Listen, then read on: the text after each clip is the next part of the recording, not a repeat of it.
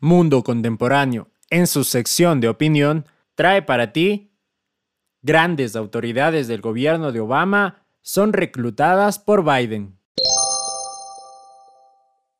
Sorpresivamente, hace algunas horas, Donald Trump ha dado luz verde a la transición del poder de gobierno a su contrincante político Joe Biden. Trump no ha dejado de lado las críticas referentes a su última derrota en la carrera a la presidencia de los Estados Unidos. A estas mismas elecciones las califica como el mayor fraude electoral en la historia de esta potencia mundial y ha ratificado que no cesará en la lucha desde los tribunales de justicia para que se conozca la verdad. Por otro lado, Biden ha empezado a organizar su gabinete político, el mismo que llama la atención a todas las personas dentro y fuera de esta nación. Recordemos que en las últimas declaraciones de Joe Biden como candidato a la presidencia, dentro de sus propuestas, puntualizó la necesidad de una nación totalmente nueva, en la cual sus mandantes no sean reciclados de otros gobiernos, pues él creía que de esta forma se podría lograr tener un país con ideas frescas que favorezcan a todos los intereses de la comunidad. Al parecer este ideal se ha borrado de la cabeza del presidente electo actualmente. Dentro de su lista de reclutamiento suenan más de cinco nombres ya conocidos por los estadounidenses, los mismos que han trabajado en la era pasada de Barack Obama.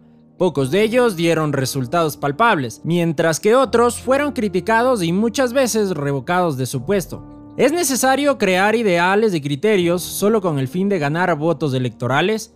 Biden debe recordar que si no habla con la verdad desde el principio, la Casa Blanca será tan solo una casa llena de mentiras y propuestas que nunca se cumplirán.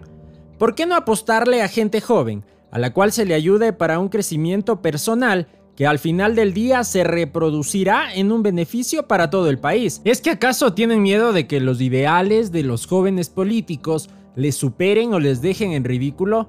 Es necesario pensar en nuevas corrientes de acción política, en simplificar problemas y dar soluciones a ellos a través de legislaciones, ya que la ciudadanía vota por los políticos justamente para eso, para obtener soluciones, las mismas que prometen todos los políticos encima de las tablas de un escenario, las mismas que fueron disparadas en los debates presidenciales. Biden debería recordar que el pueblo de los Estados Unidos de Norteamérica eligió lo mejor de lo peor en las últimas elecciones y que no esperan que él junte a todas las autoridades del gobierno pasado de Barack Obama para disfrutar del poder.